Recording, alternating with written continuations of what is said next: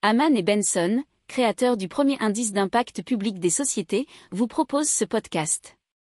Haman Benson. Le journal des stratèges. On parle de HMT qui développe des exosquelettes pour soulager les métiers physiques. C'est une société qui a été créée en 2017 à Tarbes par six anciens élèves de l'école d'ingénieurs. Alors, depuis deux ans, ces exosquelettes sont utilisés par les techniciens d'Enedis en Haute-Pyrénées. Ils permettent de soulager la nuque, les épaules et les coups des professionnels.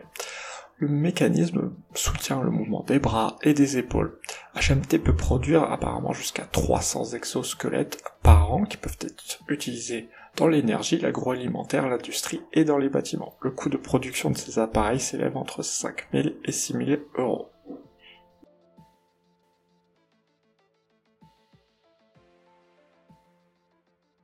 Pour approfondir ces sujets, abonnez-vous à la newsletter de Haman et Benson et écoutez nos autres podcasts que vous retrouverez dans les notes de l'émission ou sur notre site internet.